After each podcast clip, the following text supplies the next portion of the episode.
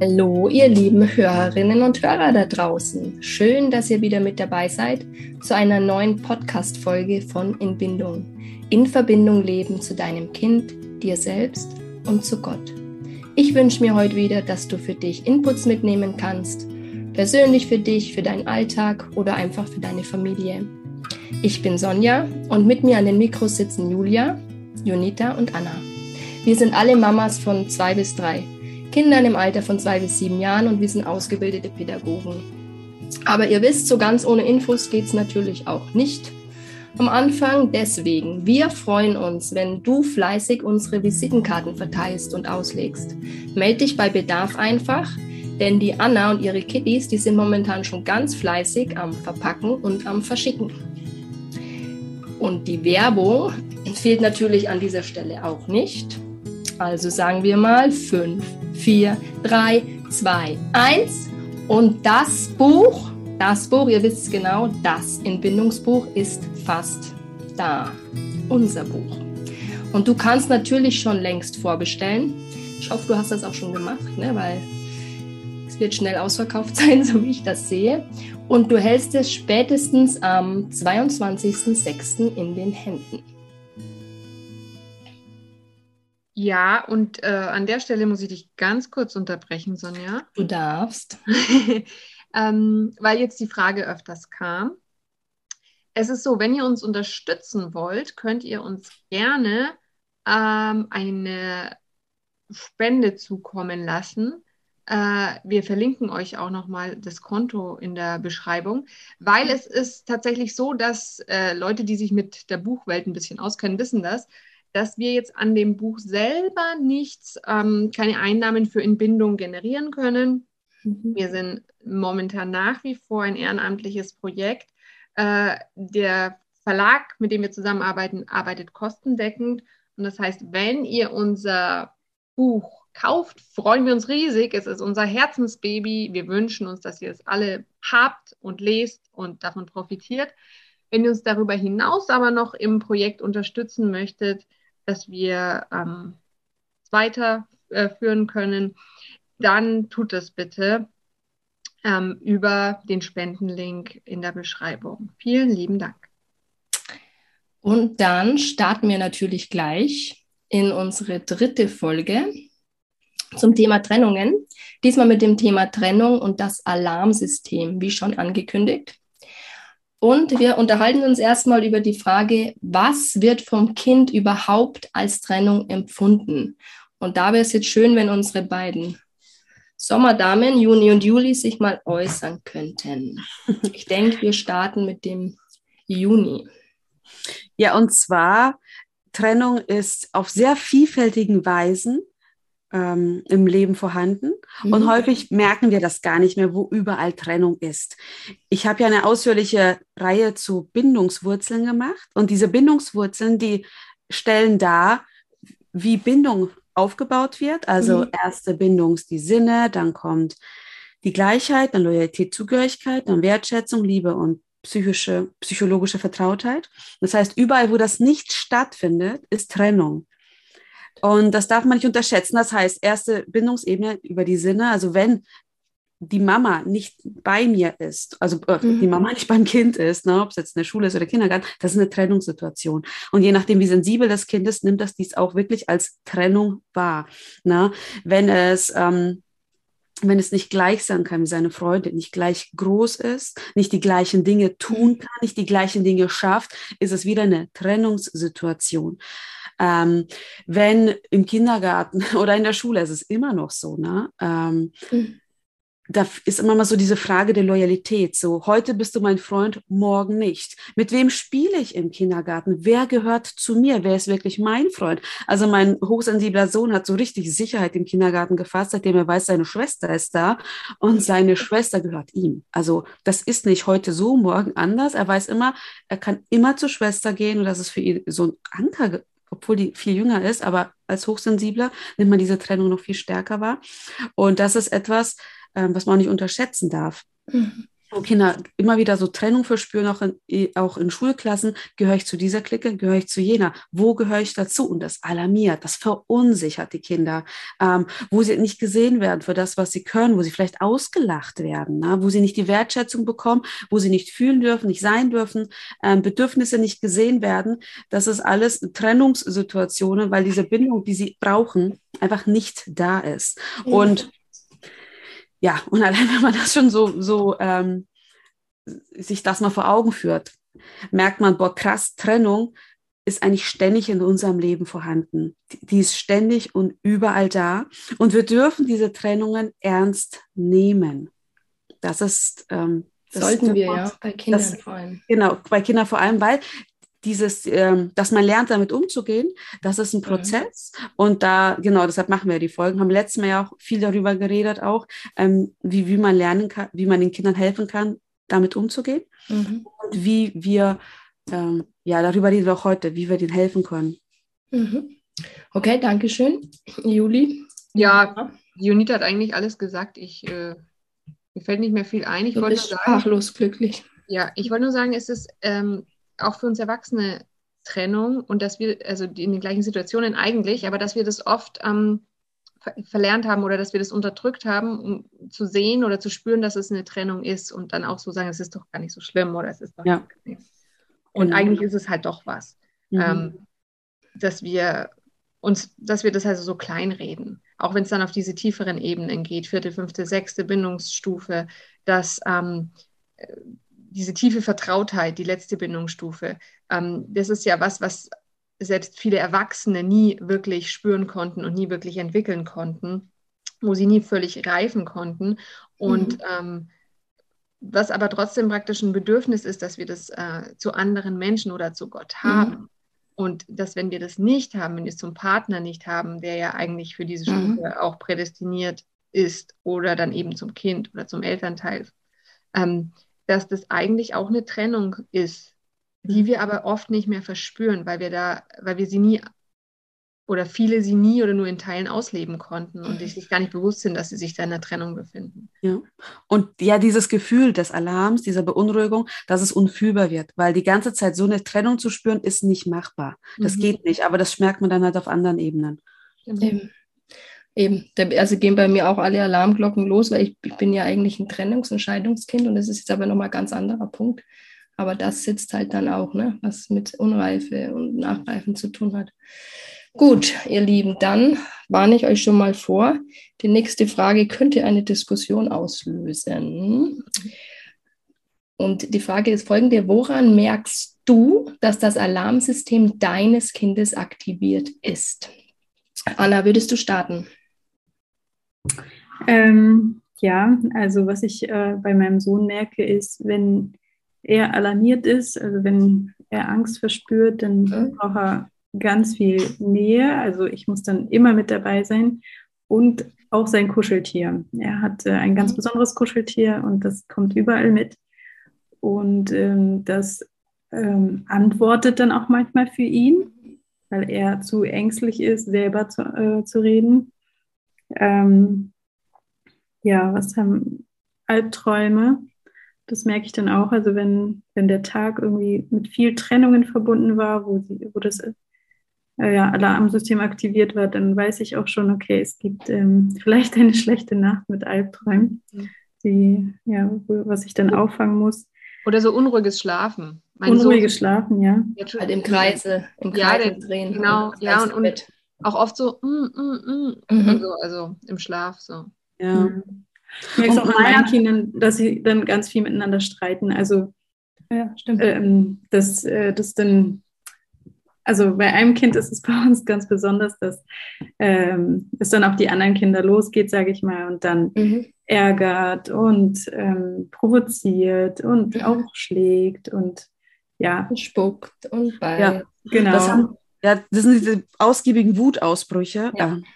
ähm, die man die immer wieder vorkommen, wenn das Alarmsystem überlastet ist, weil wenn Alarm so krass ist, dann sind die Tränen der Vergeblichkeit sind so gut wie weg. Und dann ist einfach nur noch diese Wut da und diese will raus. Mhm. und das haben wir bei uns genauso, wenn das Alarmsystem richtig stark ist, dann wird nur noch geärgert ähm, und dann ist nur noch ganz ganz viel Wut da und, und erst wenn sich das Ganze beruhigt, können, können die Tränen fließen und dann beruhigt sich auch das Alarmsystem und dann ist alles mhm. wieder gut.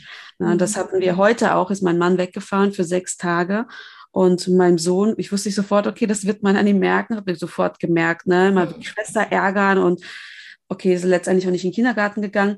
Und ich wusste, er muss heute zu Hause bleiben. Wenn ich ihn in den Kindergarten gebe, dann nochmal Trennung zusätzlich von mir. Er weiß, der Papa ist ganz lange weg. Der Nachmittag wird höllisch der wird richtig schlimm. Also der ist bei mir heute geblieben, weil ich wusste, er braucht jetzt Nähe. Und mhm. wir hatten einen so schönen Nachmittag, wie schon lange nicht mehr, weil er einfach ganz viel Sicherheit bekommen hat. Mhm. Aber auch so Sachen wie ähm, Ticks oder Zwänge. Ja. Äh, manche sprechen auch immer so von Räuspern. Das Kind räuspert sich auf einmal alle zwei Sekunden. Und also das ist auch so ein, so ein Alarm, Zeichen für Alarmsystem ist ständig aktiviert, ist voll, vielleicht sogar überlastet. Und wie ähm. sieht es mit ähm, Krankheitssymptomen aus? Äh, spielt sowas auch mit rein? Ja, also ich meine, das Alarmsystem ist eng mit dem ähm, Magen-Darm-System verbunden. Also okay, die Kinder bekommen Bauchschmerzen, mhm. wenn das Alarmsystem aktiviert ist. Ich bekomme auch sofort Bauchschmerzen äh, und mein Verdauungssystem spielt verrückt, wenn ich, ich alarmiert bin. Sofort. Mhm. Ich merke das sofort. Bei Kindern auch. Das ist also nichts, wo sie sich auch ausdenken, Mama, ich habe Bauchweh. Auch okay, Schatzi, dann bleibst du jetzt zu Hause und dann geht es dem Kind wieder gut. Dann sagen viele Eltern, ähm, ja, hat mich verarscht, ja, ja. hat es mir ausgenutzt, aber nein, das war das Alarmsystem, war krass aktiviert, du hast Ruhe reingebracht, es wurde wieder beruhigt, Bauchschmerzen weg. Mhm. Und das ist eigentlich ein gutes Zeichen, weil das Kind wieder Kraft sammelt in dieser Zeit, um, um vielleicht dem einen oder anderen wieder begegnen zu können. Mhm. Mhm. Mhm. Also bei uns ist es auch so teilweise gewesen, wenn es einfach zu viel Trennung war oder die Sachen, die es jetzt, also mein Sohn einmal was erlebt hat, was einfach so krass in seinem Hirn war mit, mit vier Jahren, das hat er zu Hause auch zum Beispiel gar nicht erzählt oder der hat mhm. phasenweise mhm. gar nichts vom Kindergarten erzählt. Mhm. Ähm, und jetzt, wo ich immer merke, dass er jetzt so richtig stark angekommen ist, fängt er an zu erzählen, was er da erlebt hat, wo er traurig war, wo er ängstlich war, wo er wütend war und mhm. viele, viele Erlebnisse, die er damals erlebt hat, die ihn aber alarmiert haben, einfach weil er so krass sensibel ist. Da muss nur einer schief gucken und er hat das Gefühl, mhm. die mögen mich alle nicht mehr. Ähm, mhm. Hat er manchmal Monate später plötzlich ausgeweint. Mhm. Und äh, der hatte, ja, der hat das nicht gesehen, was, was war da wirklich. Aber irgendwas ist passiert. Und das ist halt, wenn es einfach zu stark ist, dann sehen die Kinder auch nicht mehr, was eigentlich los ist. Mhm. mhm. Ich denke noch an so Sachen wie ähm, Nägel beißen, Nägel kauen. Oder Haare raufen. Manche Kinder reißen sich dann so die Haare. Ja, oder das Drehen einfach. Also das haben meine beiden gemacht. Einfach eine Haarsträhne drehen. Ja. Und das eine Kind von mir steckt, also die Paula, die steckt auch das immer im Mund. Die lutscht immer an beiden Seiten ihre Haare. Ja, das sind ja eigentlich Beruhigungsstrategien letztendlich für das Alarmsystem. Ne? Also wie das Saugen, das Schnullers. Mhm. Ähm, das darf man auch nicht unterschätzen, mhm. weil ich weiß, ich bin noch ja, sozialisiert worden, Schnuller so schnell wie möglich weg. Irgendwie ist es peinlich, wenn das Kind mit drei immer noch einen Schnuller hat. Ich habe mich immer geschämt, wenn mein Sohn mit drei den Schnuller weggegeben hat. Ja, und rück, rückblickend würde ich sagen, boah, das war das, das war so schlecht für ihn, weil diese dieses nächste Jahr, was für gefolgt ist, war für ihn so intensiv, er hätte einen Schnuller gebraucht. Mhm. Es, hätte, es hätte uns als ganze Familie das Leben erleichtert, wenn ich ihm das gewährt hätte, dieses Beruhigungssystem mit dem Schnuller. Ich habe es aber nicht gemacht. Aber das sind halt, ich, die Kinder, die suchen sich häufig dann ihre Strecke. Manche, manche saugen danach endlos an ihren Pullovern, ne? die, die werden dann ganz ausgefranst. Ähm, ja, genau, als mit den Beinen. Das hat mein Sohn auch. Der ist dann ständig äh, sitzt, also irgendwas wackelt und ja. irgendwas Muskeln spannen und entspannen. Marie auch ständig. Du ja. denkst, sie kann nicht still sitzen. Hat, ja, genau. Was hat sie denn? Genau, da ist, da ist irgend so ein Alarmsystem. Ständig ist da was. Es da kommt keine Ruhe rein. Ähm, das ist jetzt genau. bei den äh, Höruntersuchungen, wo wir ja immer sind mit meiner Tochter. Da wird es ja dann getestet und muss sich extrem auch konzentrieren. Und ich denke mir, wenn du still sitzen würdest, würdest du auch hören, was du da jetzt durch den Lautsprecher hören solltest. Aber ich, mhm. sie ist da so ja. auf, auf Alarm aus, glaube ich, dass sie das einfach machen muss, damit sie runterfährt. Ja, ja. ja das, das ist ja nichts, was sie planen. Und wenn du dem Kind sagst, halt dein Bein still, na, das ist das so. habe ich früher schon auch gemacht das war ganz schlecht, weil dann ist ja. ja Genau, oder hör auf, mit dem, hör auf mit dem Tick, ne? hör auf, dich zu räuspern, das nervt ja. nicht, das, das, nützt nichts, weil eigentlich... Finger aus dem Mund was, jetzt.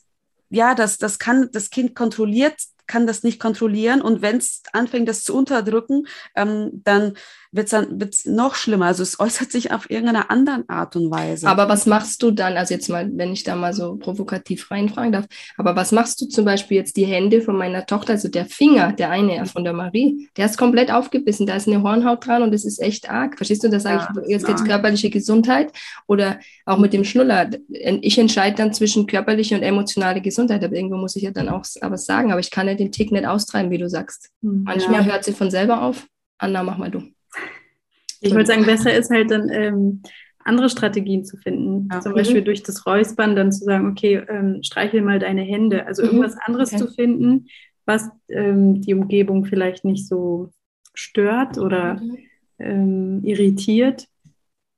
Mhm. Okay, jetzt kann mein Sohn noch ein Kuscheltier immer dabei haben, aber in der Schule kann er es auch nicht dabei haben. Da müssen wir halt auch gucken, Kannst du okay, was kann ich ihm dann als andere, Ja. Entschuldigung, als andere Strategie äh, mitgeben, wenn er sich unsicher fühlt, dass wir dann zusammen äh, ähm, ausarbeiten, okay, was kannst du stattdessen tun? Genau. Ähm, ne, wir haben ja auch schon über Überbrückung gesprochen. Ja, gut.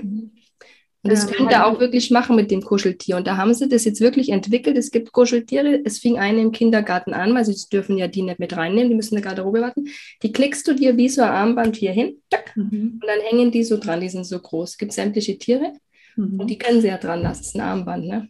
Mhm. Okay, ja, Das ist der Trick. der Trick. Ja, weil ich sagen muss zu den Ticks, ne? also ich, mein Sohn, wenn Mhm. Alarmsystem bei ihm sehr stark ist, und das war zum Beispiel letztes Jahr bei uns so, als die Schwester mit in den Kindergarten kam, Mhm. Kindergartenanfang zum Jahresanfang hat immer sehr viel Wechsel. Also neue Kinder, also Mhm. einige sind weg, neue Kinder kommen, die Mhm. Schwester ist plötzlich da. Ähm, das war für ihn als Hochsensibler einfach too much und der hat richtig krasse Ticks also wieder entwickelt. Ähm, einfach weil das muss irgendwo muss diese die- dieser Alarm dann hin. Und bei uns war das wirklich so, äh, dass ich dann irgendwann mal war dann an eineinhalb Wochen einfach nur noch zu Hause, nur noch bei mir, kein Kindergarten, nichts, also alles runtergefahren und das war weg. Also da hast du dann die Verantwortung einfach übernommen. Genau. Und das ist etwas, um, wenn das Alarmsystem runterfährt, hören noch diese Ticks auf. Und da muss man mal schauen, ähm, ist der Tick wirklich schädlich? Ist der Tick ähm, Mhm. nervig für die anderen? Okay, gibt es eine Alternative, gibt es die nicht?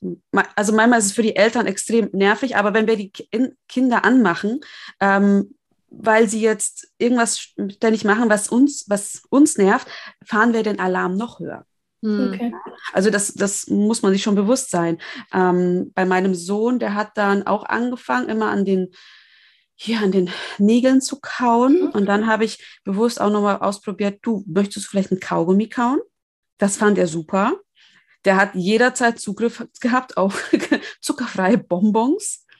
Und dass er, dass er, dass er das Gefühl bekommen hat von, ich habe immer gesagt, du Schatzi, kann es sein, dass du irgendwie beunruhigt bist? Hat er gesagt, ja, Mama. Mhm. Ja, so dass er dieses Gefühl bekommt von, da ist gerade was in mir. Und dann kam er regelmäßig zu mir und sagt, Mami, ich fühle mich gerade unruhig, könnte ich nicht ein Bonbon haben? Das wird mir Und helfen. das selber formulieren, ne? Was, Ja, was und- ja. Und ich habe ihm das gegeben. Ich habe gesagt, du nimm Bonbon. Es funktioniert nicht bei allen. Da muss man manchmal gucken, was, was da wirklich hilft. Aber halt diese ähm, orale Betätigung, ob es saugen, kauen, beißen, manchmal sind es auch Gemüsesticks, einfach kauen, kauen, kauen. Mhm. Viele Erwachsene beruhigen sich ja immer noch durch das Essen. Also sie sind gestresst, also essen sie, weil sie nicht wissen, wie fahren sie sonst das Stresssystem runter. Na? Ähm, und das ist bei Kindern nicht auch so. Da kann man ein bisschen gucken, wie kann ich das vielleicht lenken und meinem Kind da helfen. Hm. Ach, aber ein, eine Sache, die auch noch ganz wichtig ist, finde ich, ähm, war, woran man merkt, dass Kinder das Alarmsystem sehr hoch ist, ist, dass sie kaum freie Spielphasen haben. Mhm. Also wo sie wirklich im Moment versinken, glücklich sind mit sich und der Welt, im, im Dreck mit dem Stock da hin und her, Mhm. ähm, Bilder malen, was auch immer, wo sie wirklich einfach spielen, Emotionen ausdrücken mit ihren Figuren, ähm, weil das Spiel ist, das ist der psychologische Ruhemodus. Und wenn ein Mhm. Kind hochgradig alarmiert ist, kann es nicht spielen. Das funktioniert nicht. Ja. Das kann immer nur ganz nah höchstens bei Mama spielen. Das ist bei Mhm. Hochsensiblen ganz lange so. Also mein Sohn spielt immer noch am liebsten frei, wenn ich im selben Raum bin. Okay. Also es wird immer mehr, und ich meine, der ist fünf, ähm, es wird immer mehr freier, dass er woanders sein kann. Ähm, aber das darf man halt nicht unterschätzen. Vor allem bei Hochsensiblen, die sind wegen jedem wegen jeder Kleinigkeit häufig alarmiert und denen mhm. fallen diese spielfreien Spielphasen noch viel schwerer als den normalsensiblen. Und da dürfen wir auch ein bisschen schauen, wie viele freie Spielphasen hat mein Kind. Mhm. Und da kann man auch gucken, wie viel, wie viel innere Freiheit und Ruhe hat es letztendlich dadurch. Mhm. Ja, und vielleicht gerade an so Tagen, wo viel passiert, ja. wo viele Termine sind, ist es schwierig. Dann ist eigentlich schon Daueralarm angesagt bei vielen Kindern. Das ist so, aber also meine Tochter, die hat heute nur Termine gehabt bis abends. Und ich habe dann auch überlegt, schicke ich es jetzt ins Bett oder nicht. Dann habe ich mir gedacht, nee, weil die hat in ihrem Zimmer noch gespielt. Das hat sie gebraucht einfach. Habe ich sie noch 15 Minuten spielen lassen einfach und danach ging das super mit dem Schlafen. Mhm. Okay, ihr Lieben, dann gehen wir mal über zur nächsten Frage. Wie kannst du deinem Kind im Umgang mit der Trennung denn helfen? Was habt ihr da für Tipps? Ja, ich fange mal an. Mhm. Äh, das, weil das passt jetzt zu dem, was wir gerade gesagt haben. Mhm. Äh, Spiel, Termine, zu viele Termine. Mhm. Also wirklich überlegen, wenn das Kind in den Kindergarten geht, muss ich danach auch noch das Playdate ausmachen mhm. bei der Kindergartenfreundin oder so? Oder muss ich dann den Arzttermin, gut, es geht manchmal nicht anders, aber einfach versuchen, Termine zu so zu legen, dass es günstig ist, Termine zu mhm. streichen, einfach um Trennungen zu reduzieren mhm. und nicht das Kind zu überfordern. Weil wir denken, wir tun den Kindern was Gutes, wenn wir es dann auch noch in der Grundschule, ja, also wenn wir es dann noch in den Verein und das da mhm. und so weiter und da geht es zum Flötenunterricht. Ja, weil wir wollen das Kind ja fördern, wir wollen, dass es sich bestmöglich entwickelt, dass es sowohl geistig als auch, keine Ahnung, musikalisch und so weiter sich weiterentwickelt, sportlich, dass das alles gefördert und gefordert wird. Aber ähm, was die Kinder wirklich von innen reifen lässt, ist oft in, ist in diesem Alter das freie Spiel. Hm. Und da, wo sie zur Ruhe kommen, wo sie sich entfalten können. Und da hilft es eben, wenn wir Trennungen reduzieren, dass sie in diesem freien Spiel, in dieses freie Spiel finden können, eben nicht ständig unterwegs sind und dadurch auch immer ja, Alarm verspüren vielleicht. Ähm, dann, vielleicht auch in der Situation dann einfach mal sagen, heute fällt dann der Termin einfach aus. Wir genau. hatten es zwar geplant, aber das geht heute einfach nicht. Ne? Halt spontan reagieren, mhm. wenn ich merke, das geht jetzt nicht. Wir brauchen jetzt als Familie Qualitätszeit oder ich mit als Mama, wenn der Papa nicht da ist, muss ja auch nicht, oder nur der Papa, müssen ja nicht immer beide sein. Mhm. Und dann sagen wir das jetzt ab. Es ist halt jetzt so. Und äh, wir haben ja vorhin von Trennungen gesprochen. Junita hat gesagt, dass ja alles Mögliche eine Trennung darstellt, auch das, was wir äh, nicht als Trennung sofort identifizieren würden. Und ähm, wenn wir ohne Strafen erziehen, dann und auch ohne Belohnung, dann äh, reduzieren wir auch Trennung, weil jede Strafe stellt natürlich eine Trennung dar. Eine, äh, entweder eine ganz tatsächliche, eine räumliche oder auch eine emotionale. Ähm, ja, genauso wie, wie, wie, eine Belohnung äh, auch eine Trennung darstellen kann. Und zwar, weil das Kind ähm, ja die Belohnung praktisch sich verdienen muss. Also wenn ich das und das tue, dann bekomme ich dafür das und das. Ich bekomme es nicht um meiner selbst willen, einfach weil ich ich bin. Wir gehen nicht Eis essen, weil ja, wir das gerne machen, wir uns lieb haben und uns das gönnen und uns da freuen, sondern wir gehen Eis essen, weil ich die Hausaufgabe brav erledigt habe, ähm, dann ist das auch eine Art von emotionaler Trennung, weil das Kind ja nicht praktisch ähm, ja diese, diese Liebe, diese Annahme, diese bedingungslose erfüll, erfüllt, sondern es ist eine Bedingung da. Und wenn eine Bedingung da ist, dann trennt es auch ähm, uns voneinander in unserer, ja, wir sind uns dann nicht so nah. Und deswegen der Verzicht ja. auf Strafe oder Belohnung ist auch ein Weg, wie wir diese Trennungen reduzieren können. Und ja. das haben wir, glaube ich, das letzte Mal auch schon ganz viel drüber gesprochen, über das Überbrücken. Also wie kann ich ähm, Trennungen in dem Sinn reduzieren, dass ich dem Kind schon gleich klar mache, also dass ich überbrücke und dem Kind klar mache, wir werden uns wiedersehen. Es ist, die Trennung wird vorbeigehen. Also was wir da alles das letzte Mal aufgezählt hatten. Zum Beispiel, indem ich früh beim Verabschieden sage, du, heute Mittag hole ich dich ab und dann machen wir das und das. Dass das Kind was hat, wo es hinschauen kann und wo sich drauf freuen kann. Genau.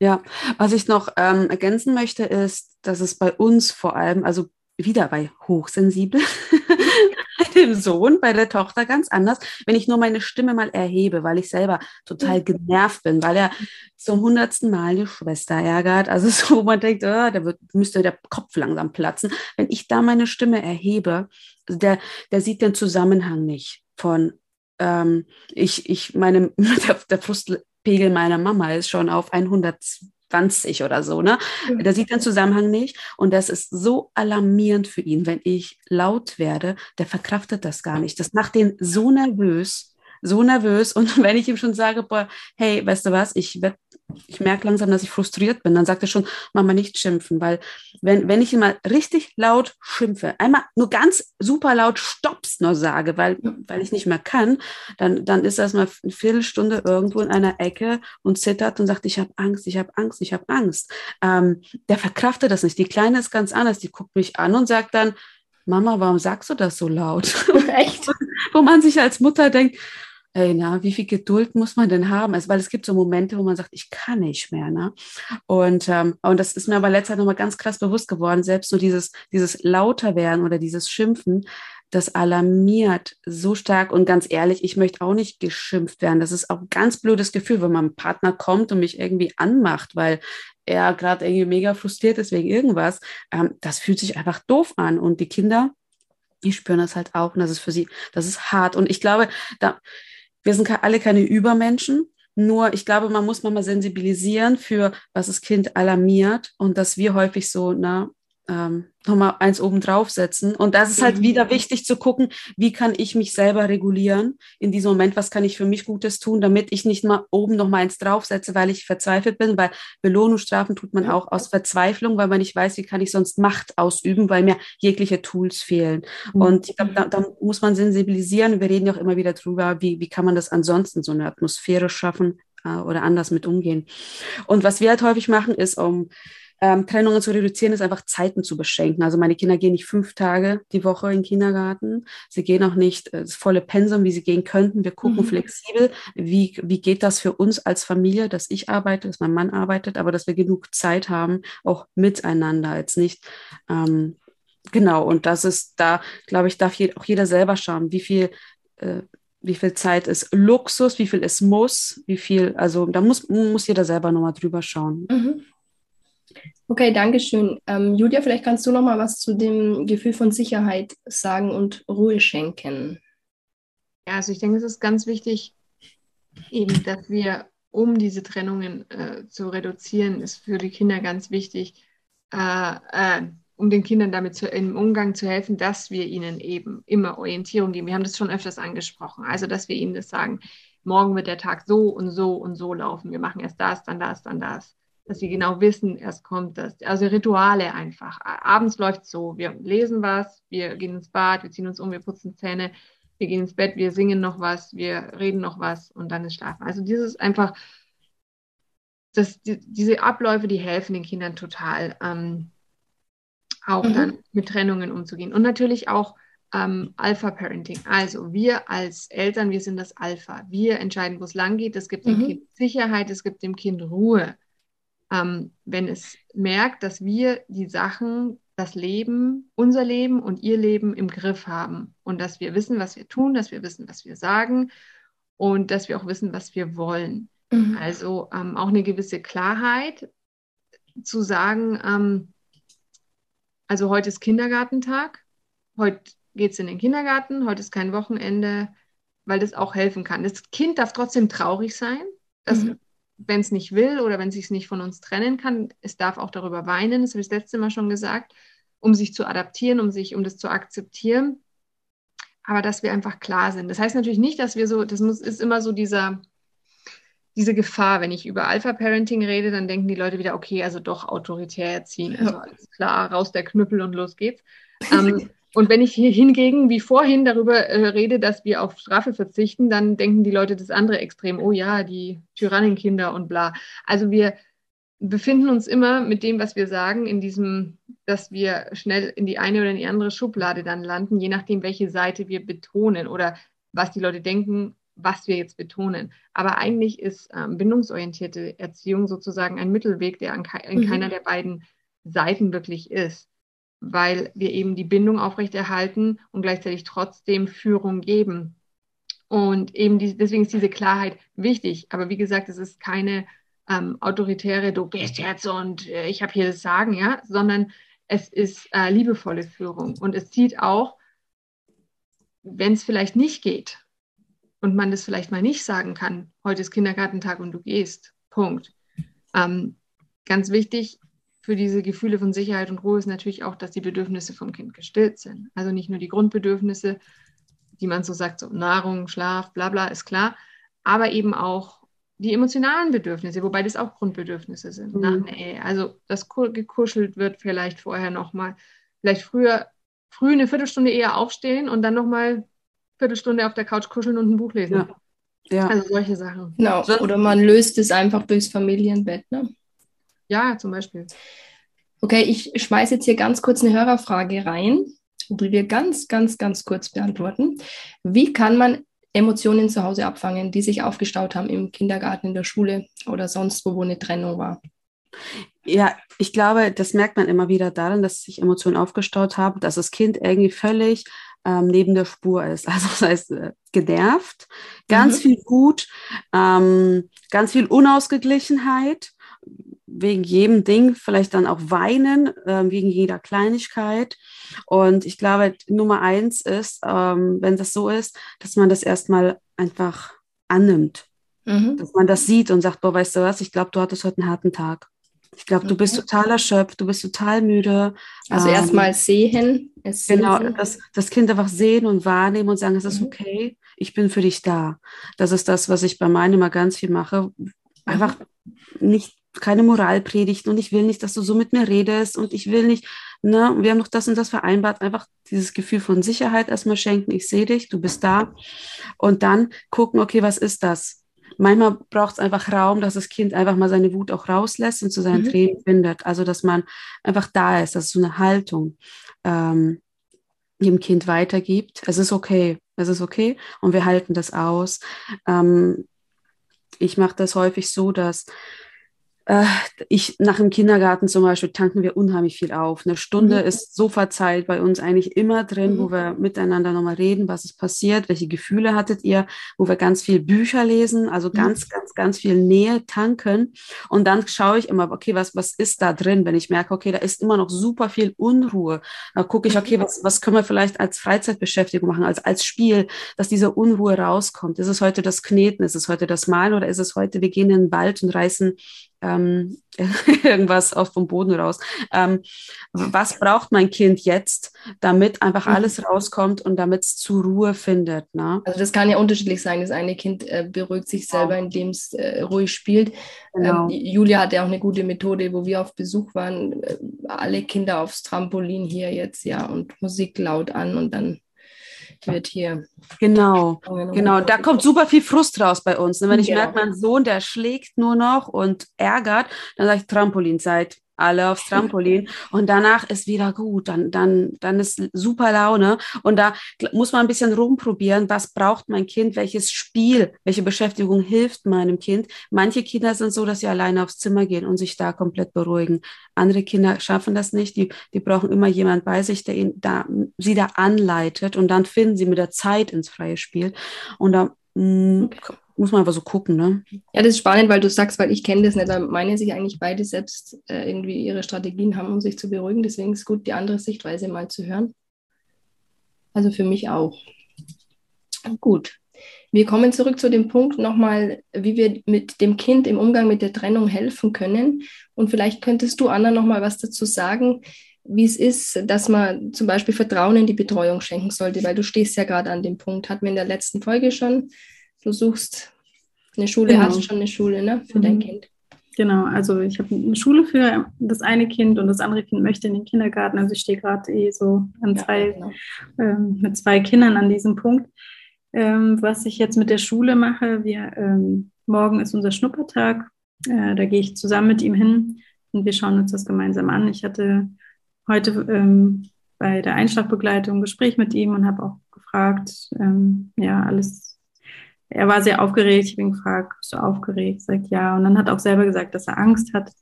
Und ähm, mhm. ja, wir haben das so ein bisschen besprochen, wovor er denn Angst hat. Und ähm, äh, bei dieser Schule ist es so, dass sie am, morgens am Anfang immer äh, spazieren gehen.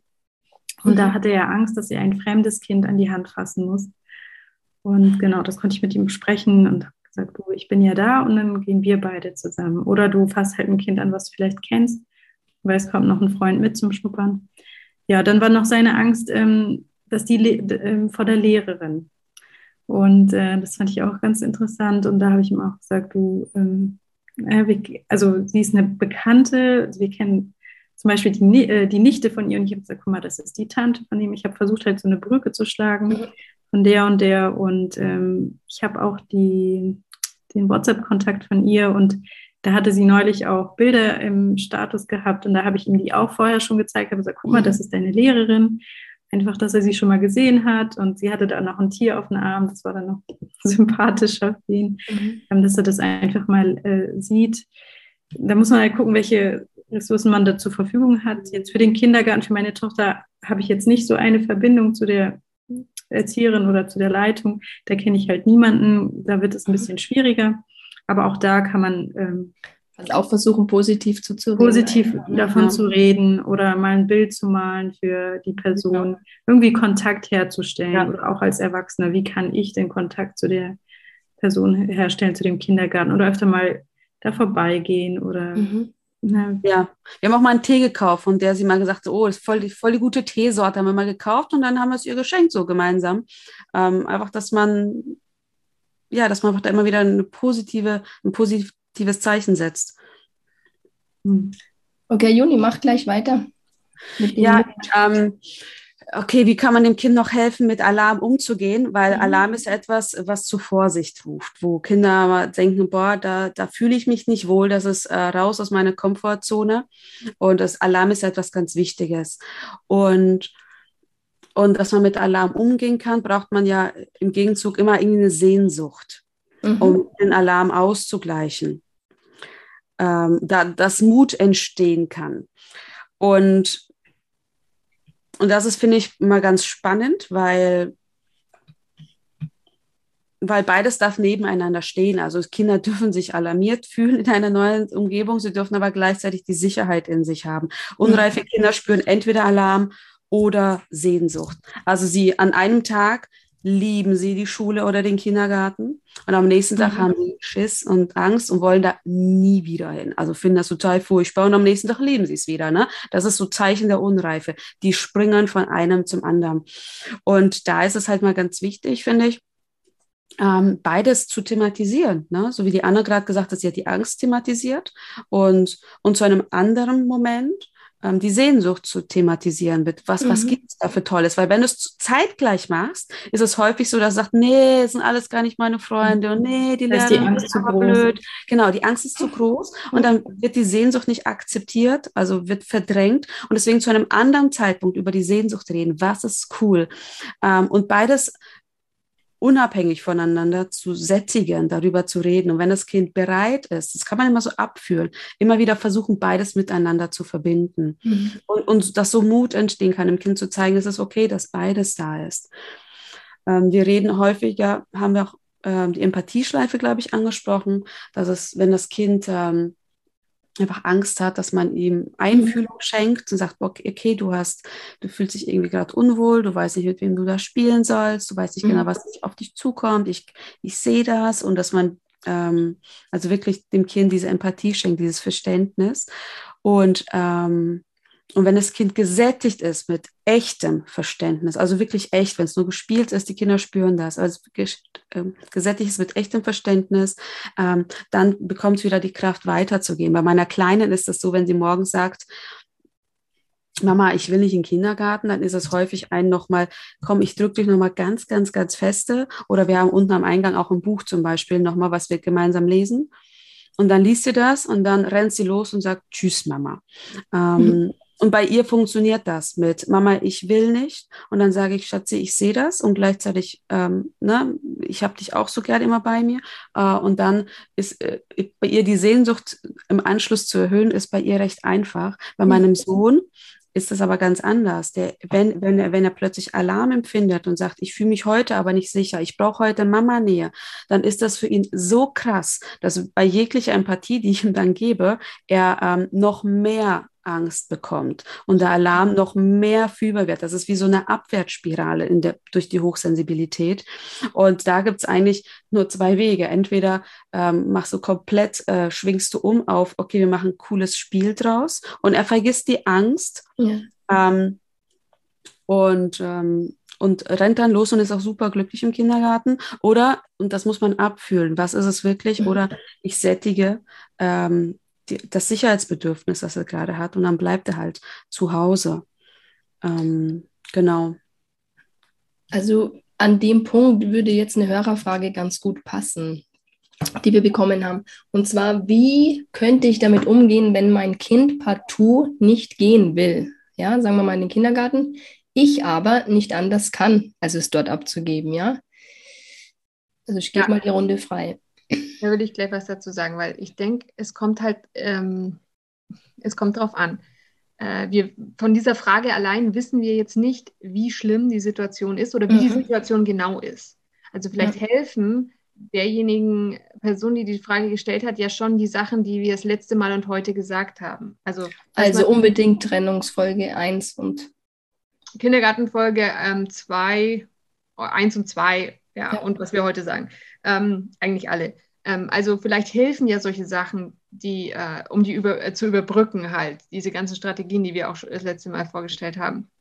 Ähm, vielleicht wäre da schon was dabei, wo das halt dann das Kind nicht mehr sagt, es will partout nicht gehen. Mhm. Dann ist halt die Frage, ähm, wenn es, woran liegt Und die, das können wir jetzt natürlich nicht beantworten. Also liegt es daran, ähm, dass da vielleicht ein bisschen mehr Bindungsarbeit von Seiten der Erzieherinnen geleistet werden müsste, dass, die kind, dass das Kind sich sicherer fehlt, fühlt. Und dass es aber was ist, was man vielleicht sogar beheben könnte, wenn die Mutter oder der Vater jetzt Kontakt aufnimmt mit äh, dem Kita-Personal, wenn die offen sind, wenn man darüber sprechen kann und dann mhm. einfach einfache Sachen machen kann als Erzieher, als Erzieherin, um da die Bindung zu stärken.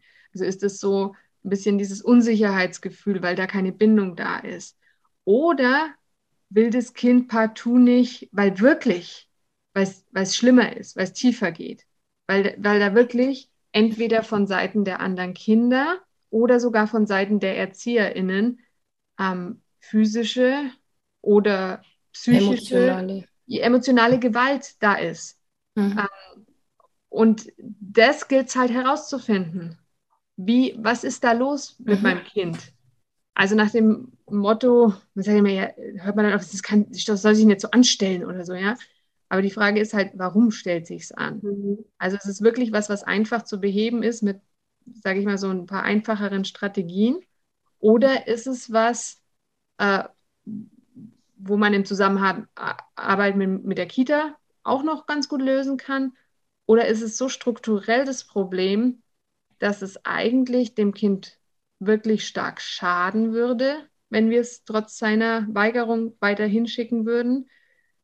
Äh, also ihm wirklich, ähm, ja, irgendwo emotional und psychisch ähm, beschädigen würde, die Psyche des Kindes, wo wir dann äh, wirklich Schritte, also drastische Schritte gehen müssen. Also Kind ja. raus aus der Gruppe, Kind vielleicht raus aus der Einrichtung. Mhm vielleicht weniger drastisch, aber auch, was heißt weniger drastisch für uns vielleicht, äh, ähm, auch vielleicht Stunden reduzieren, wenn es möglich ist. Oder eine Oma einspannen und nicht so mhm. lang gehen lassen. Das sind alles, können alles Möglichkeiten sein, die dir in der so einer Situation helfen können. Aber letzten Endes können wir von allein von der Frage, was mache ich, wenn mein Kind partout nicht gehen will, mhm. nicht viel sagen weil wir die Situation natürlich nicht reinblicken können. Ja, da gibt es halt so viele Gründe und das darf man auch nicht unterschätzen, wenn man dann manchmal einfach zum Kind geht und sagt, okay, was ist denn der, der Grund? Aber wenn der Grund zu schmerzhaft ist, also mhm. emotional zu stark belastet, dann blendet das Hirn das aus und das ist ein blinder Fleck. Mhm. Und wenn man das Kind dann fragt, dann sagt er dir ganz komische Gründe. Meine hat mal gesagt, ja, ich mag nicht dahin gehen, weil ich habe Angst vor den kleinen Kindern. Von den, von, den, von den Gruppen, von der Gruppe dort. Und der Gruppe sind nur irgendwie Zweijährige. Ähm, der Grund war ein anderer. Der hat den Grund schier nicht äh, wahrgenommen. Aber durch die Prinzipien, die wir heute aufgezeigt haben, mit Trennung reduzieren, Alpha-Parenting erhöhen, also nochmal viel mehr Nähe schenken, viel mehr Sicherheit. Ähm, äh, ist das alles weggegangen und da war nichts mhm. mit Angst vor anderen Kindern. Äh, und das darf man halt auch nicht so ganz unterschätzen, weil Kinder manchmal dann so einiges äh, sagen. Wir Erwachsene wissen auch nicht immer, warum wir alarmiert sind, weil manches einfach zu schmerzhaft ist. Mhm. Blinder Fleck. Wir denken uns Sachen aus, unser Hirn denkt sich Sachen aus, wir entwickeln selber Ticks und Zwänge und auch als Erwachsene, ähm, um damit irgendwie klarzukommen weil wir den echten Grund nicht sehen können. Deswegen es ist manchmal wirklich so eine Sucherei nach warum, wieso, weshalb. Aber ich glaube, diese Prinzipien, die helfen dann vielleicht auch irgendwann mal wirklich zu dem wahren Grund zu kommen. Aber manchmal ist es auch gar nicht so wichtig, ähm, wenn mhm. sich das Alarmsystem wieder beruhigt und es dem Kind wieder gut geht, es im Kindergarten lacht und gerne hingeht, dann ähm, ist auch ist dann ist auch gut. Also das heißt, wir reden jetzt vom Lachen, dann kommen wir kurz zu den Tränen noch an dem Punkt. Anna, was kannst du dazu noch sagen? Alarm und Tränen. Ja, ich glaube, ein ganz wichtiger Punkt ist auch, ähm, sind auch die Tränen der Vergeblichkeit, äh, das Weinen einfach zuzulassen, ähm, weil dadurch auch ganz viel wieder abgebaut wird. Ja, und äh, offengelegt wird. Mhm. Also ich kenne es auch von mir, ähm, wo es mir schwerfällt zu weinen, aber dann gibt es vielleicht einen anderen Grund und dann kommt plötzlich alles raus, was sich ja. angestaut hat. Mhm. Und ähm, genauso ist es auch bei Kindern und das einfach zuzulassen. Tränen sind okay. Ähm, ich habe in meiner Kindheit anderes gehört und ähm, möchte jetzt bei meinen Kindern aber anders ein, äh, dafür einstehen. Es ist vollkommen okay zu weinen, weil dadurch halt ja das Alarmsystem wieder auch beruhigt wird. Das muss einfach mal raus. So, zum Beispiel bei meinem Sohn ähm, hatten wir die Schuleingangsuntersuchung gehabt vor zwei Wochen und er war sehr alarmiert davor. Ja, also er war informiert, dass das passieren wird und das ist für ihn ich war zwar dabei, aber ich glaube, die Trennungssituation war halt einfach vom Gewohnten ins mhm. Ungewohnte. Es ist eine andere Umgebung, es sind Leute, die er dann nicht kennt und äh, dann auch noch Prüfungssituation, dass er ähm, irgendwie begutachtet wird oder untersucht wird, war für ihn eine mhm. Horrorvorstellung. Also er war, wurde richtig aggressiv, wenn ich davon schon geredet habe und hat gesagt, ich will da nicht hin, ich gehe da nicht mit und ich steige nicht ins Auto. Mhm. Und ja, es war sehr schlimm. Ähm, er war dann im Auto und ähm, auf der Fahrt dann, wir hatten eine halbe Stunde zum Glück. Und ähm, in der Zeit hat er so viel geweint und ich konnte ja mit ihm reden und ihm sagen, du, ich verstehe das und du fühlst dich jetzt so und so und du willst da eigentlich gar nicht hin und versucht die Empathieschleife halt zu machen und das hat, dann hat er auch noch mal mehr geweint, ja.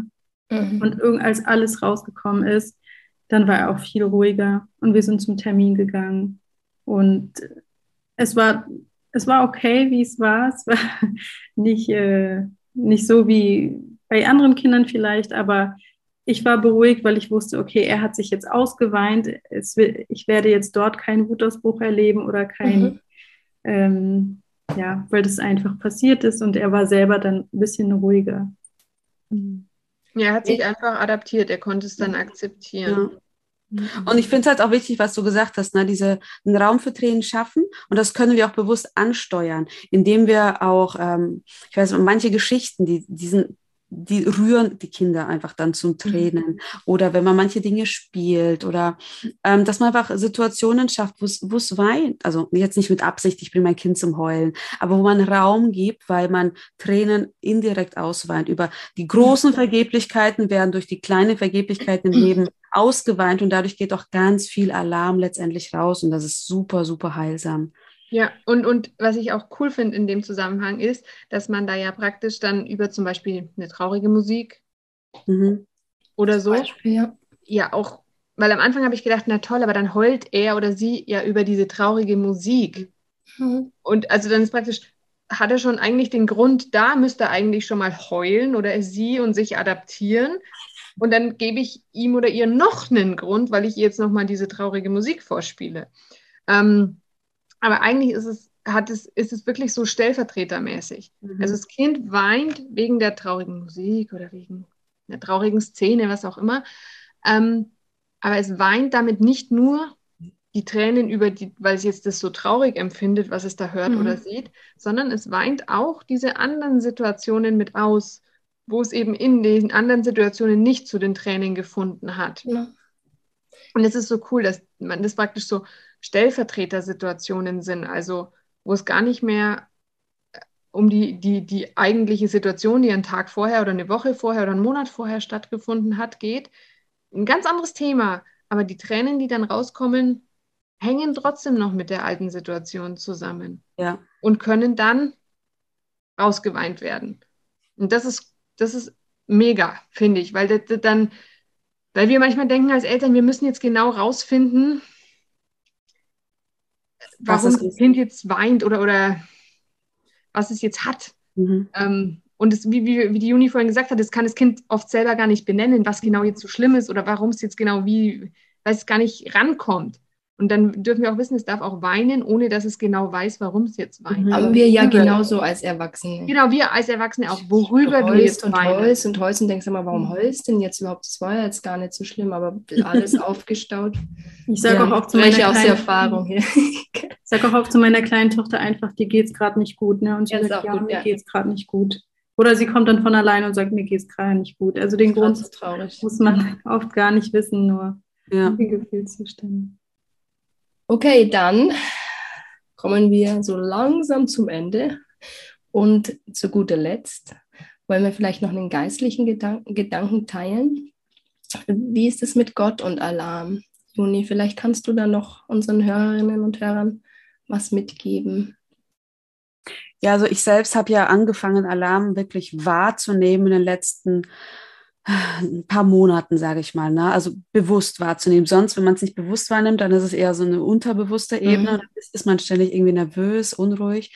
Und wenn man den aber bewusst wahrnimmt, dann fühlt man sich manchmal, wenn man anfängt, das zu spüren, wirklich wie so ein hilfloses kleines Kind im Leben. Also ging es mir, wo die kleinsten Dinge des Alltags einmal mal völlig überfordern, man sich denkt, ich schaffe das nicht.